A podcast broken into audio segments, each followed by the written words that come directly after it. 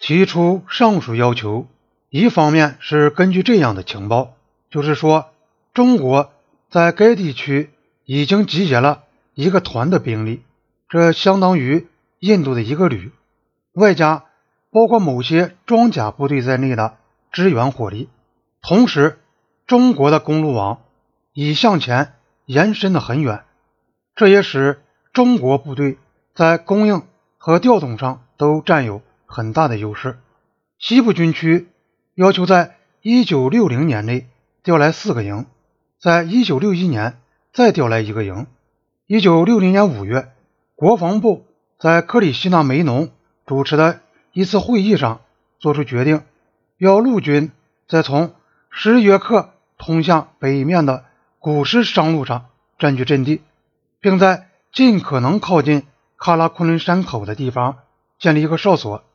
在完成上述任务之后，将试探沿着奇普恰普河谷向东进行巡逻的可能性。在目前，要对未被占领的地区进行巡逻，但部队应避免冲突。如果同中国人遭遇，就向上级报告对方的阵地，而不要企图赶走对方。这个决议可以说是朝着贯彻前进政策的方向做了某种试探，但还远远不是明确的和需要立即采取行动的训令。这样的训令第一次出现在1960年5月29日由外事秘书苏杜德签署的一份文件中。文件指出，并没有限制印度方面派出巡逻队。尼赫鲁在同周恩来的会谈中，当然是避免了承认这样的义务。所承担的唯一义务是避免边境冲突。因此，文件建议在西段应采取更加积极的巡逻政策，部队应避开中国的哨所。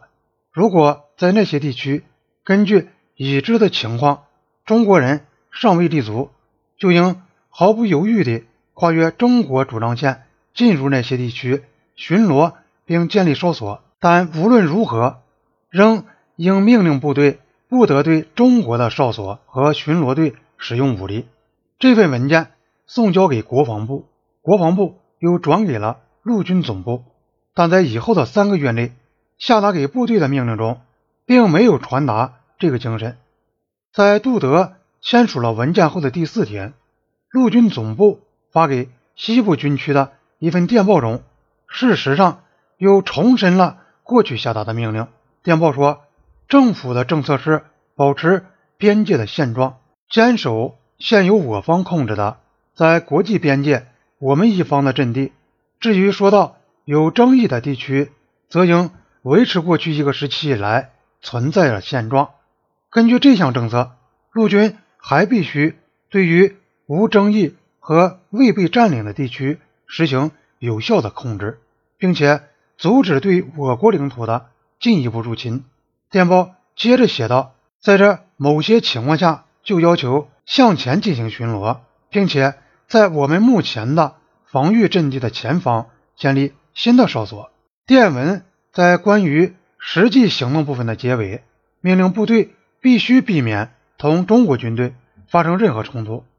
只有在自卫的情况下才能开火。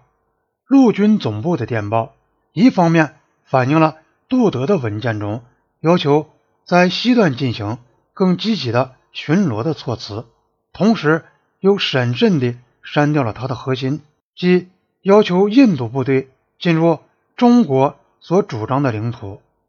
陆军总部的指令只提到。无争议和未被占领的地区，这就是说，是指那些在中国主张线以外的印度方面还没有建立哨所或派遣巡逻队进入的地区。从1960年八九月间陆军总部下达的一些新指示中，可以推断出，